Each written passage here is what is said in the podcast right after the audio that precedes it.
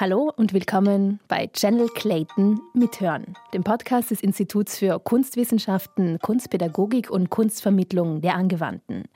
Ich bin Anna Masona und für diese Episode habe ich Perihan Keles zugehört. Sie hat ihre Abschlussarbeit über eine türkische Mafia-Telenovela geschrieben und sie wollte wissen, wie Kinder und Jugendliche der türkischen Diaspora in Österreich die Serie wahrnehmen. Vor allem ging es um die Männlichkeitskonstruktionen. Viel Spaß! Das ist eine äh, Mafia-Serie, die heißt Çukur, das heißt übersetzt die Grube. Und in dieser Mafia-Serie geht es um ein Viertel in Istanbul, die wird Mahale genannt, aber auf jeden Fall geht es da um eine Familie mit einem Familienoberhaupt, die beschützen die Bewohner und die haben eigentlich nur eine Regel und das wäre, keine Drogen zu verkaufen, aber handeln zum Beispiel mit Waffen. Und die Serie, also die erste Folge vor allem, erinnert sehr an den Paten. Die Serie hat sehr viele Samples aus anderen Serien, anderen Mafia-Serien. Aber das äh, Ding mit den Serien in der Türkei ist, sie dauern nicht 45 Minuten oder 50 Minuten, sondern sie dauern 120 bis 130 Minuten. Okay. Okay. genau. Ah ja. Das ist, äh, genau, das ist so ein Format. Äh, das wird auch Disi genannt also die Serien in der Türkei. Wie? Disi. Also die, mhm. genau. Und äh, die dauern extrem lange. Die, die, es ist auch so, dass die wöchentlich die Skripten schreiben, also und auch wöchentlich drehen.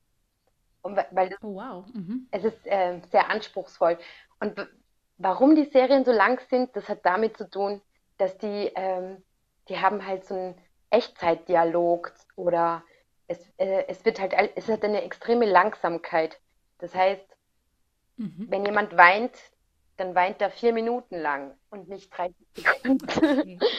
Ist es sowas wie die Lindenstraße oder wie beliebt ist denn das? Sag mal, wie lange gibt es jetzt eigentlich und wie, ja, wie, wie sehr verbreitet ist die? Also es ist so, die hat zwei, 2017 ähm, hat die begonnen. Okay, noch nicht so lang. Mhm. Und na, die ist noch nicht so lang, mhm. aber das ist in der in der Türkei werden extrem viele Serien produziert pro Jahr. Oft sind es in der Türkei so Dramen über Liebesgeschichten, Stadt-Land, Arm-Reich, mhm. Rache und so weiter. Und was bei der Serie irgendwie so ein bisschen anders ist, ist, dass es irgendwie ein bisschen, also meiner Meinung nach, Türkei-kritisch ist, weil mhm. man das, das Genre bietet das auch an. Es ist eine Mafia-Serie, das ist ein Familienclan quasi, aber in der Serie werden äh, wenn Justiz oder eben Staat oder das wird dann eher negativ dargestellt, weil das Viertel bezeichnet sich in der Serie selber als Randgruppe. Zwischenfrage, weil du vorher gesagt hast, ähm, ja. das wird von Woche zu Woche geskriptet und gedreht. Und weil du sagst, es ist auch kritisch oder Türkei kritisch, mhm. ist sie dann auch sehr aktuell, politisch aktuell? Also nimmt sie Bezug auf politisches Geschehen? Es ist in der Türkei ein bisschen schwierig. Äh, das denke ich mir. Ja, das eben, und da, da habe ich auch in meiner Diplomarbeit äh, äh Thema behandelt. Da geht es ein bisschen darum, es gibt so eine Regulierungsbehörde in der Türkei, mhm. die eben Sendeformate reguliert, die Ertürk. Bei der Re Regulierungsbehörde ist es so, die verteilt halt, also die will halt, dass man, die fordert die Produzenten zur Selbstzensur auf, zensiert, tut Strafen verteilen und diese Serie, die, die, also Chukur, kriegt sehr häufig von der Regulierungsbehörde Strafen, ganz hohe Geldstrafen. Okay. Es, es behauptet, eine unabhängige Institution zu sein, aber ist eigentlich, also meiner Meinung nach, ein Kontrollorgan der AKB. Das heißt, mhm. die verstrafen alles, was den Werten und also wenn den kulturellen Werten nicht entspricht, werden bestraft, aber halt irgendwie beliebig, weil es gibt sehr viele Filme, die Gewalt verherrlichen sind oder Serien und die kriegen kaum Strafen. Und nur ein Beispiel, die Serie Chukur hat um äh, 40.000 Euro Strafe bekommen, nicht mal wegen der Gewalt, sondern wegen einer Kussszene.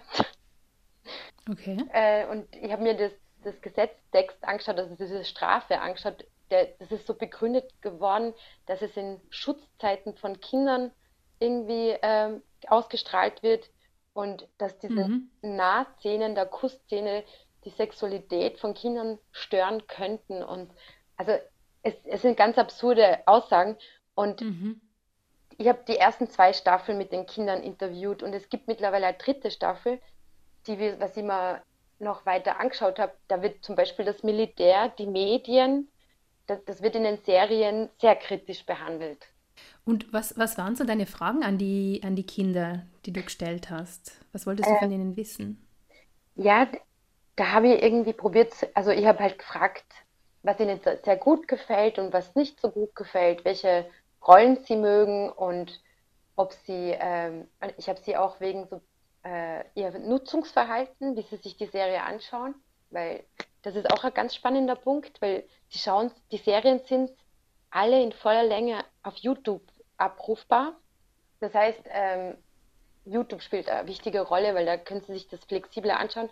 Ich habe sie auch gefragt, ob, äh, welche Rollen. Ich habe da so eine grobe Anleitung an Fragen gehabt, wo es eigentlich immer nur darum gegangen ist, was in der Serie, äh, worum es in der Serie geht. Und ähm, dazu muss ich nur sagen, dass ich kann Türkisch. Dadurch konnten die Kinder mhm. auch auf Türkisch äh, mhm. antworten. Und oft bin ich halt ja. so ins Gespräch gewickelt und das war eher so eine Anleitung. Aber ich habe irgendwie ganz grob, oberflächlich über die Serie ausgefragt und auch über Familie, weil in der Serie geht es sehr viel um Familie und was das für sie selber ist. Und ja. Weil du sagst, Familie ist, ähm, oder ist da irgendwas rausgekommen, was da für ein Familienbild vermittelt wird? Es ist extrem patriarchal und es gibt eben einen Oberhaupt und dann gibt es nur Söhne. Wenn's es gibt eine Tochter, die ist aber adoptiv. Also es ist, ähm, es ist äh, strenge, okay. eigentlich ja streng patriarchal. Also das ist ja auch wieder das Absurde. Also weil ähm, von der, vom Männlichkeitsideal her entspricht das sehr einer patriarchalen Familie. Es gibt unterschiedliche Söhne und so ähnlich wie beim Paten ist der jüngste Sohn zum Beispiel ein Ausreißer, der wieder zurückkehren muss und dann die, die, die Position vom Vater übernimmt. Der ist aber irgendwie ein bisschen anders als die anderen Männer, also die Brüder, weil er halt moderner ist, weil das war auch interessant. In der Türkei gibt es, ich habe mir die Geschichte der Türkei angeschaut, die Modernisierung, wie das dort stattgefunden hat und was es für Auswirkungen auf den männlichen Körper hat, zum Beispiel. Oder okay. Mhm. Es gibt nämlich irgendwie, also die Modernisierungsgeschichte in der Türkei hat bei den Osmanen angefangen und es war irgendwie eher ein, also bis in die Republiksgründung und weiter hinein, also vor allem mit dem Atatürk, es war eher ein Erziehungsprojekt. Also die, da wurde probiert, von städtischen Eliten die Bevölkerung zu erziehen, zu modernen mhm. Menschen. Und das hat sich eben am Aussehen und äh, Gestiken und Alltag der Menschen ausgewirkt. Und in der, also ich sage das deswegen, weil ich finde das deswegen interessant, weil ähm, in der Türkei hat es das gegeben und deswegen gab es immer so eine Kluft zwischen Land und Stadtbevölkerung. Und diese, und diese Serie, die äh, beschreibt irgendwie so eine informelle Siedlung, die was mhm. äh, in so einer Landflucht in der Türkei entstanden ist. Und das sind oft Land, aus, der, aus dem Land äh, entstammende Menschen da gewesen, die eher als rückständig betrachtet worden sind. Und in, den in der Serie ist es halt so, dass eben dieser Ausreißer ist irgendwie modern und doch nicht. Es, es ist so, es ist so durchmischt. Es ist so, es ist nicht nur eins, sondern es sind mehrere Sachen und dadurch hat man eben zum einen diesen Patriarchaten, dann hat man diesen jungen, modernen äh, Sohn, der Chemiker ist, Musiker ist äh, und dann, ja. Zum Schluss noch die Frage, weil bei dir geht es in deiner Arbeit geht es ja eben um, um Familien- und Männlichkeitskonstruktion, also wahrscheinlich um die Frage, wie halt die, die Figuren der Serie, die Handlung der Serie wirkt auf österreichische Jugendliche eben der Diaspora. Hast du da für dich ähm, dieses, diese Frage beantworten können? Also äh, zusammenfassend kann ich sagen, die Serie ist irgendwie ein Kommunikationsmedium, wo Handlungsanweisungen für die Kinder gegeben ist. Und die, das sind Angebote und Lesearten, die sie nehmen können. Es waren sehr unterschiedliche Antworten. Familie wurde auch bei allen Befragten als sehr wichtig empfunden. Sie leben auch alle im Elternhaus. Aber was die Männlichkeitskonstruktionen betrifft, da waren sie natürlich auch sehr, weil es auch zum Mafia-Genre passt, das haben sie auch alle toll gefunden. Prinzipiell, sie haben es eher bestimmte Handlungsanweisungen für sich halt für ihre eigene Identität verwendet. sie haben nicht der Gewalt zugestimmt, gar nicht. Es war eher so, der Umgang mit der Familie war irgendwie wichtig, weil sie auch alle daheim leben. Das war gar nicht so weit weg. Genau. Das war Perihan Keles über die türkische Mafiaserie Çukur. Den Link zur Arbeit von Perihan findet ihr in den Show Notes. Channel Clayton ist ein Format des Instituts für Kunstwissenschaften, Kunstpädagogik und Kunstvermittlung von Florian Bettel und Lidi Schäfknecht. Vielen Dank fürs Mithören und vielleicht bis zur nächsten Episode.